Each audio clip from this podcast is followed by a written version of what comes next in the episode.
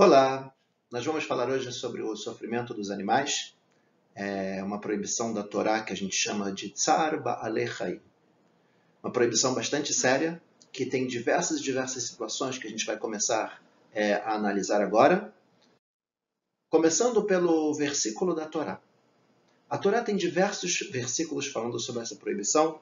O primeiro deles em Shemot 23:5 fala sobre o caso de um animal que ele está caído embaixo de sua carga. E a gente tem a obrigação de ajudar a descarregar o animal, aliviar o sofrimento que esse animal está passando. Uma mitzvah da Torá. E é interessante aqui que não é somente que você não pode fazer o sofrimento para um animal. Mas se você está vendo um animal sofrer, a gente também deve ajudar. Continuando, também em Bamidbar, aparece o famoso caso de Bilam, quando ele queria ir amaldiçoar o povo judeu, ele foi montado num burro e ele começou a bater no burro dele para o burro andar. E vem é, Hashem e ele faz uma pergunta: por que você bateu em seu animal três vezes? Chamou a atenção dele por ele ter batido no animal. Vemos também em Sefer Dvarim a proibição da gente tampar a boca do animal enquanto ele trabalha. Se ele está trabalhando, arando, puxando a carga e tal, você não pode impedir dele comer. Ele não pode ficar trabalhando, carregando, no meio do alimento, do alimento sem poder comer. Mais uma mitzvah interessante, aparece em Shemot, que se tem um animal no meio do rebanho que apareceu morto, você deve dar a carne desse animal como comida para o cachorro. A ideia aqui é muito bonita, a gente poderia fazer exatamente o oposto. Ficar nervoso com o animal que ele deixou escapar a um rebanho e acabou morrendo, o cachorro que normalmente ele cuida do rebanho para não deixar que ele vá embora, para cuidar de predadores ou outros animais. Se o cachorro falhou e o animal morreu, em vez de a gente ficar com raiva do cachorro, a gente reconhece todo o bem e todas as coisas boas que o cachorro fez. Né? A gente saber ter um reconhecimento até mesmo de um animal. Mais um caso interessante é em Sefer Dvarim. Na verdade, a gente fala isso no Shema Israel. Né? A gente vai dar de comida para o animal e depois a gente come e se satisfaz. Assim está escrito no versículo da Torá. Essa é a ordem. E vem o Talmud em Masechet Brachot. Ele fala que sempre, em relação à alimentação, é proibido a gente comer antes de dar comida para os nossos animais. Né? Se a pessoa tem, por exemplo, um cachorro em casa, ele não pode sentar para almoçar antes de dar comida para o cachorro. É uma, um mandamento bastante bonito. Né? Se a gente tem um animal, a gente tem que cuidar muito do animal. Ele não pode ficar assistindo e vendo a gente comer enquanto ele está morrendo de fome. Primeiro o alimento do animal e depois a gente come. Ou seja, a gente está vendo que tem sim uma preocupação bastante grande né, com o animal dentro da Torá. No Talmud, a gente também tem algumas histórias bastante interessantes. Uma história famosa aparece em Baba Metzia sobre Rabeuda Nassi. Rebbe, uma vez ele estava é, sentado e um bezerro que iria ser abatido, ele foi correndo em direção a ele, escondeu a cabeça dentro da roupa de Rebbe, como se fosse pedindo para não ser morto. E Rabeoda Nassi pegou aquele animal e falou: Vai, você foi criado para isso. E quando ele entregou o animal para o abate, não teve o sentimento de piedade no coração? O Talmud conta que ele passou 13 anos de sofrimento com uma certa doença e só passou 13 anos depois numa outra situação. Quando a empregada da casa dele estava varrendo a casa e ela começou a varrer um animal junto com a sujeira uma espécie de rato. E ele falou: Para. Está escrito que a gente tem que ter piedade de todas as criaturas. Exatamente nesse momento, quando ele teve pena de um animal, foi quando parou a doença dele. A Torá quer mostrar para a gente uma mensagem muito forte aqui. Mesmo que seria permitido um animal ir para o abate para que ele fosse alimentado, o nosso coração tem que doer com isso. A gente tem que ter sim um sentimento em relação aos animais, em relação ao sofrimento do animal, e mais ainda naquela situação que ele passou. Gemara, em Masechet Kiddushin, Talmud também, está escrito que o melhor dos açougueiros é o sócio de Amalek. Amalek é um povo com características muito, muito negativas. E mesmo que o cara é um açougueiro, que ele vai fazer um abate do animal de forma kasher, vem a Torá e fala ele é sócio de um Amalek, ele tem um coração ruim. Como uma pessoa pode fazer tantos abates, já perdeu o coração, já não sentir mais nada matando um ser vivo? Ou seja, apesar que é permitido a gente comer a carne, o sentimento tem que doer na gente. Como é que a gente vai entregar um animal para o abate? Né? Uma pessoa que abate muitos animais e que ele já não tem mais o sentimento, ele tem realmente um problema ligado com o coração dele. Sefer HaChassidim, já que Bilam ameaçou matar seu burro com a espada, por isso ele mesmo foi morto com uma espada. Quer dizer, o tratamento que ele fez com o animal. Né? Quando ele começou a bater e o animal não queria andar, ele falou: se eu tivesse uma espada, eu te matava com essa espada. No final das contas, no final da vida dele, ele acabou morrendo também como uma espada. Forma como a gente trata os animais, isso volta para a gente. Shemot Rabba fala que Deus escolheu os líderes do povo judeu de acordo com a forma como tratavam os animais. Tanto Moshe quanto Davi, eles eram pastores, e baseado na forma como eles cuidavam e tratavam dos animais, eles acabaram sendo também escolhidos para cuidar do povo judeu. Na verdade, o que a gente está vendo aqui até agora é que, da mesma forma que a gente trata os animais, isso tem como vai voltar para a gente de alguma forma. Porém, é inevitável, tem algumas situações que acaba sim tendo um certo sofrimento para o animal, e a gente vai ver agora quais são os princípios para a gente prestar atenção nesses casos, para a gente poder diferenciar quando sim pode e quando não pode. Primeiro princípio importante é retribuir o bem. Um animal que faz o bem para a gente, que ajuda a gente no trabalho, que ajuda muitas vezes na segurança, que ajuda muitas vezes afastando é, predadores ou afastando é, animais que possam transmitir para a gente doença. A gente também tem que ter um sentimento no nosso coração de retribuir. Segundo critério é o tamanho do sofrimento. Tem coisas que é um sofrimento pequeno. Tem coisas que trazem um sofrimento muito maior. Quando o sofrimento é muito grande, é muito difícil da gente permitir. Terceiro fator importante é o tipo de animal. Quanto mais desenvolvido é o cérebro o sistema nervoso do animal, maior é o sofrimento.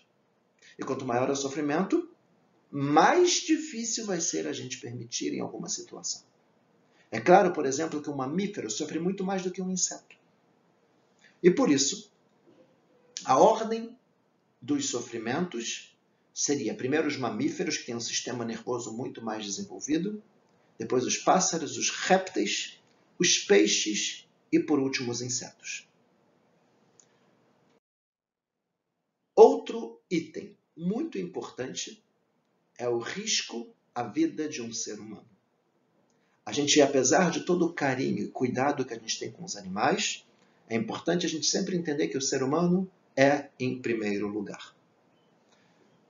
Aqui vem aquele famoso caso de uma criança que caiu na jaula do gorila. O animal, ele não fez nada. O animal não foi culpa dele. Mas se a gente tiver que escolher entre um animal e um ser humano, a vida do ser humano, ela sempre vem em primeiro lugar. E para poder salvar aquela criança, se a única forma que tiver é através do abate do animal, seria sim permitido a gente abater o animal. Assim também, se a pessoa encontra qualquer animal feroz, uma cobra, algum animal que possa causar algum risco à vida, é permitido também a gente matar o animal para salvar as nossas vidas, mesmo que talvez aquele é o habitat do animal e que o animal não fez nada, mas a partir do momento que tem risco e coloca em risco nossas vidas, é permitido a gente sim matar um animal. Insetos. Como a gente falou, é o último dos seres relacionados com o sistema nervoso, com o sofrimento. O sofrimento do inseto é um sofrimento muito pequeno. E por isso, em o Igrot Moshe, famoso Rav Moshe Feinstein, ele fala que moscas, mosquitos, baratas, formigas é permitido a gente matar. Né? O, a gente já vai explicar o motivo. Eu coloquei aqui também ratos, porque o rato também é um transmissor de doenças, é uma coisa bastante complicada ter é, vivendo junto conosco.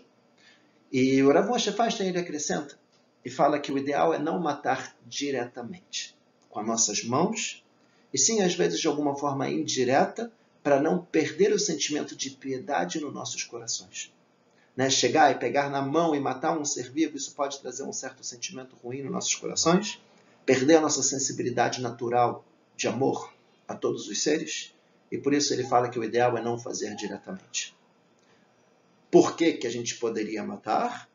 Primeiro, o mosquito tem aquela picada, é uma coisa que atrapalha, tem o barulho, às vezes as pessoas têm medo de barata, de algum outro animal, doenças, contamina alimentos, e por isso nessas situações, sim, é permitido a gente matar. É claro que eu não vou simplesmente sair por aí entrando numa floresta para ficar caçando bichinhos para ficar matando. O ideal, é claro, é a gente não matar, mas quando ele está dentro da nossa casa, atrapalha a nossa vida, nos prejudica, é, uma vez que a gente está falando aqui de um inseto, a gente não tem essa proibição de matar. Para a necessidade do homem. Esse é um princípio muito importante. Né? Mas para a necessidade do homem é permitido um certo grau de sofrimento aos animais.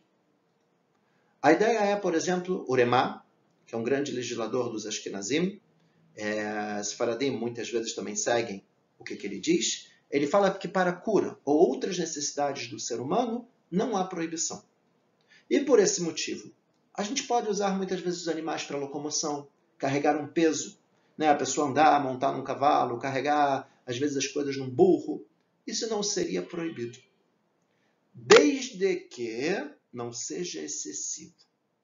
Se a pessoa quiser montar num cavalo para ficar batendo demais no animal, colocar peso demais em cima de um burro, isso com certeza já passa a ser uma proibição.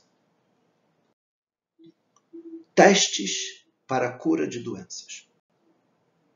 Esse é um caso bastante delicado também, mas como a gente já colocou, a vida do ser humano é em primeiro local.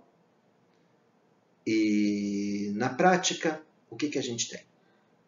Shvut Yaakov e Serideias, dois livros bastante importantes, eles falam que é permitido fazer experimentos com animais para buscar a cura. O Rav Melamed ele traz algumas ressalvas muito importantes. Ele fala que, mesmo assim, precisamos ser cautelosos, pois pode já ter sido feito tal experiência. E não é necessário repeti-la. Eu não quero fazer a mais causando um sofrimento para o animal se não tem necessidade. Sempre tentar fazer experimentos com animais menos evoluídos, como a gente colocou, que tenham menos sofrimento, entendimento. É claro que é melhor fazer um experimento num rato do que fazer num cachorro, por exemplo. Quanto maior é o entendimento, maior é o sofrimento, pior é a gente realizar testes com eles. Se for uma cirurgia, é claro que deve ser feita com anestesia. Se lesionar algum órgão, precisamos finalizar a morte sem o sofrimento do animal. Mesmo que é permitido, a gente tem que sempre tomar os devidos cuidados. Quando um animal está sofrendo. Shulchan Aruch Harav, ele traz um caso interessante, uma pessoa com uma carroça subindo uma ladeira e o animal não está conseguindo subir, está muito pesado, ele começa a bater no animal e bater no animal. Ele fala que seria correto a gente ajudar a empurrar a carroça para aliviar o sofrimento do animal. O Razonish, ele fala que se a gente ver um animal que está sofrendo próximo da morte, às vezes uma barata, por exemplo, que pisaram em cima e não morreu, continua se mexendo, é importante e correto a gente finalizar a morte do animal. É permitido autorizar também um veterinário que termine a vida de um animal que esteja sofrendo.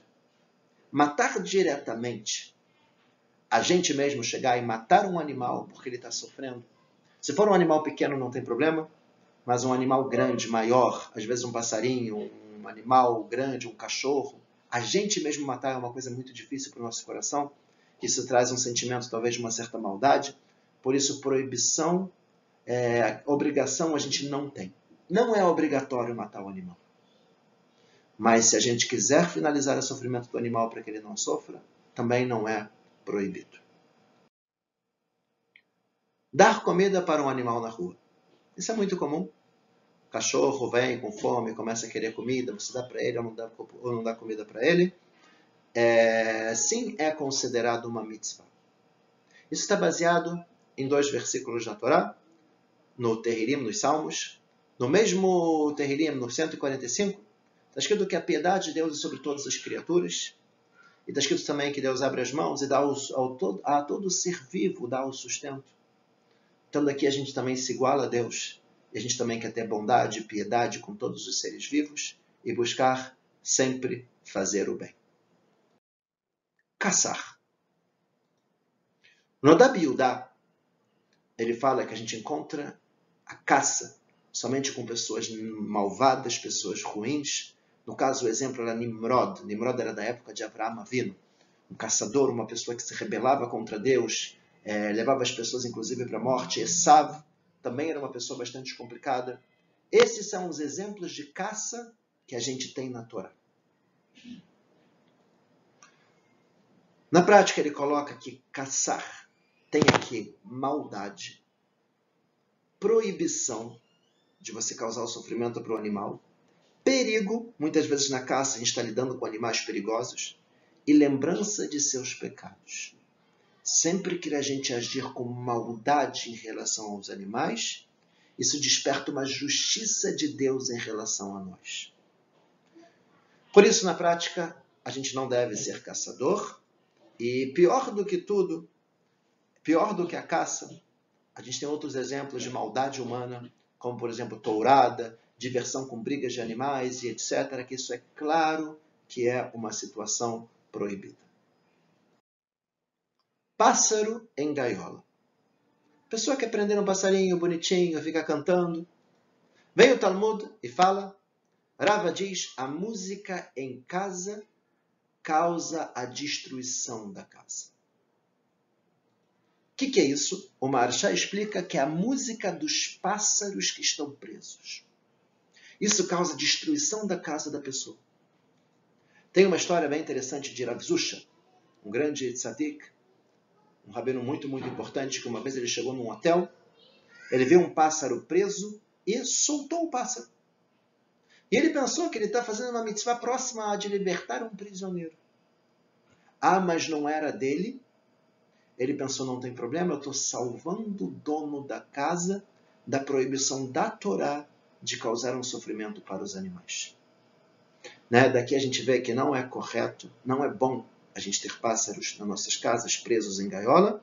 É, porém, muitos discordam do comportamento dele, de chegar nesse ponto de abrir e tirar e libertar o pássaro e tal. É muito comum a gente falar nesse caso que o pássaro, se soltar, ele morre ele já foi criado desde o início para ser preso e tal. Por outro lado, a gente sim incentiva o comércio, né? quando a gente compra, incentiva que prendam novos pássaros, e isso acaba também causando uma coisa negativa. Né? É claro que se a pessoa, por exemplo, encontrou um pássaro na rua que estava doente, não podia voar, quis cuidar dele é, de alguma forma e tal, isso ele está fazendo bem para o animal, cuidando até o momento que ele possa soltar. Mas prender um animal e manter ele preso, um animal que era para estar voando pelos céus, de repente está preso numa gaiola pequena, isso com certeza não é uma coisa positiva. Animais de estimação. Ter um animal de estimação é permitido somente se a gente conseguir cuidar dele sem causar nenhum sofrimento. Isso é muito importante em relação à alimentação, em relação ao carinho, eu não tenho que querer pegar um animal para tentar destrar ele, bater nele, tratar ele mal. Não é isso.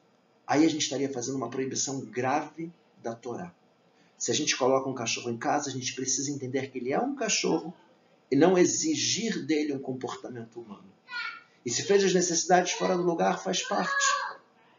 Não é por causa disso que a gente vai tratar ele como se fosse um ser humano consciente que está fazendo alguma coisa errada. É muito complicado eu diria que é mais complicado ainda quando a gente deixa o animal sozinho. Vai passear, vai sair, vai passar o dia inteiro fora, volta de noite o animal todo felizinho, mas a gente não sabe talvez a tristeza que ele passou estando o dia inteiro preso num apartamento sozinho. O que vale sim pensar muito bem antes de colocar um animal de estimação em casa é o quanto a gente vai conseguir dar de atenção, carinho, tratar bem, dar de comer para o animal antes da gente comer. E se a pessoa acha que ela não vai dar conta, é melhor que ela não tenha. Tem realmente vantagens muito grandes no animal em casa, companhia, pessoas até com, com problemas cardíacos fizeram uma pesquisa e viram que se a pessoa tem um cachorro, isso alivia e diminui muito a porcentagem de morte, uma vez que ela tem mais tranquilidade, ou o cachorro traz um carinho a mais para a pessoa e faz que ela tenha muitas vezes uma qualidade de vida, principalmente quando a pessoa é sozinha, mas tudo quando ela consegue tratar bem o animal. Pele Yoetz, um livro bem importante também de moral, ética e tal, ele fala para a gente seguir Rabiuda Hassid, que ele fala para não criar pentinhos em casa, pois dificilmente consegue evitar seu sofrimento. Eu acho que é uma regra também geral, né? Quando a gente tem animais que a gente não vai conseguir, a gente precisa é, entender que talvez não é o correto a gente colocar nas nossas casas. Indústria de ovos e carne. Infelizmente, o ser humano, na busca pelo dinheiro, ele acaba chegando a maldades muito grandes relacionadas com animais. Eu vou trazer aqui dois exemplos para a gente poder analisar. O primeiro é uma pesquisa que fizeram que as galinhas dão ovos na idade de 6 a 20 meses de vida. Se no 15º mês a deixarem com fome por 10 dias, as penas da galinha caem e depois elas renascem e ela volta a ter força e coloca ovos até 28 meses. Ou seja, o que seria aconselhável na indústria de ovos? Vamos pegar agora a galinha, vamos deixar ela com fome por 10 dias e depois ela vai produzir mais. Ou talvez a gente conhece também o sofrimento que às vezes fazem em alguns lugares com as galinhas de colocarem em gaiolas muito, muito pequenas, estressadas, luz dia e noite e tal, esse tipo de comportamento para poder produzir mais é permitido ou não é permitido? O Ravosner e fala que é proibido. Isso é um grande sofrimento, mesmo que seja por necessidades do homem, tanto financeiras quanto alimento, a gente não permite tal situação.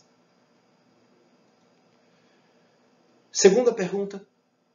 Descobriram um alimento para bezerros que faz com que a carne fique melhor possa ser vendida por um preço mais alto. E assim, qual seria o procedimento? Colocar o animal em pequenas gaiolas, dão esse alimento que o animal não gosta e faz com que muitos deles, inclusive, fiquem doentes. Mas isso o que a gente vai ganhar? Uma carne mais macia, uma carne que vai vender mais. Pode ou não pode? Resposta perguntaram para Moshe Feinstein.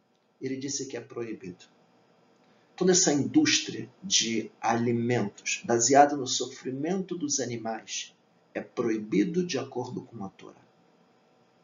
A pergunta é: o que, que a gente o que, que a gente faz se já foi feito? Às vezes a indústria não é de um judeu, a forma como é produzida é de uma forma que tem um sofrimento muito grande para os animais. E assim, infelizmente, a maioria dos ovos que a gente tem Pode comer ou não pode comer? Na prática está escrito que o que vem de um animal kasher é kasher. Não podemos fazer os animais sofrerem. Mas isso não invalida a kashrut. Continua sendo kasher os ovos. E agora, a pergunta que tem não é o que, que a lei da Torá diz. Aqui é um caso que cabe a cada um querer fazer acima da lei e falar: eu não quero participar e ajudar uma indústria que causa tantos sofrimentos para os animais. Isso é uma coisa que cabe a cada um de nós decidir. E é claro que sempre que a gente tiver a possibilidade, a gente tem que sempre buscar alimentos que causem o mínimo de sofrimento possível para os animais. Né? Existem ovos que são de galinhas livres, que ficam é, tranquilas, orgânicas, e é claro que a gente tem que dar uma é uma prioridade para esse tipo de alimento. Cortar parte do animal. Infelizmente, isso também é uma coisa comum. Trumat Adeshen fala que a gente não costuma cortar o rabo ou a orelha do animal para embelezá-lo. Isso causa sofrimento para o animal. Sefer Hassidim fala que o rabo é necessário para o animal. Para ele se coçar, cortar o rabo causa muito sofrimento. Ele quer bater o rabo para abanar e tirar os bichos e muitas vezes não tem mais o rabo porque foi cortado pelo ser humano. Oremá, não se costuma arrancar penas do pássaro vivo por ser maldade. Primegadim, não podemos cortar as asas de um pássaro para que ele não voe. E vai Vaikra, versículo da Torá, os judeus são proibidos de castrar os animais. Eu não posso levar um animal meu para um veterinário e pedir para castrar o animal. Se o animal for de um não judeu, tudo bem. E muitas vezes acaba sendo essa a solução, né, da gente dar para um não judeu, vender para um não judeu para que ele possa fazer e castrar o animal. Muitas vezes é necessário pela saúde do animal, mas um animal do judeu ser castrado ou a gente castrar o animal, isso é proibido. E apesar da gente pensar que é bom para a saúde e tal, é uma coisa bastante forte você cortar uma parte do animal. Temos uma história também bem interessante sobre o Arizal. O Arizal foi um dos grandes, grandes cabalistas do nosso povo, que uma vez é, ele ficou hospedado na casa de uma pessoa e quando ele estava se despedindo, o dono da casa virou para o Arizal e pediu uma brahá, uma benção especial para que eles pudessem ter filhos. O Arizal virou para ele e falou: Sabe por que, que vocês não têm filhos? Porque vocês tiraram aquela escadinha que tinha, que facilitava para as galinhas subirem para beber água. Os animais estão sofrendo pela falta de água. Coloca a escada de novo no lugar que vocês vão ter filhos. E foi realmente isso que aconteceu. Por último, a gente tem o Sefer Hassidim, que ele fala que no futuro Deus vai cobrar da pessoa que coloca um peso acima do normal em cima de um animal para ele carregar. Ou Deus vai cobrar também da pessoa que bate demais no animal para que ele ande.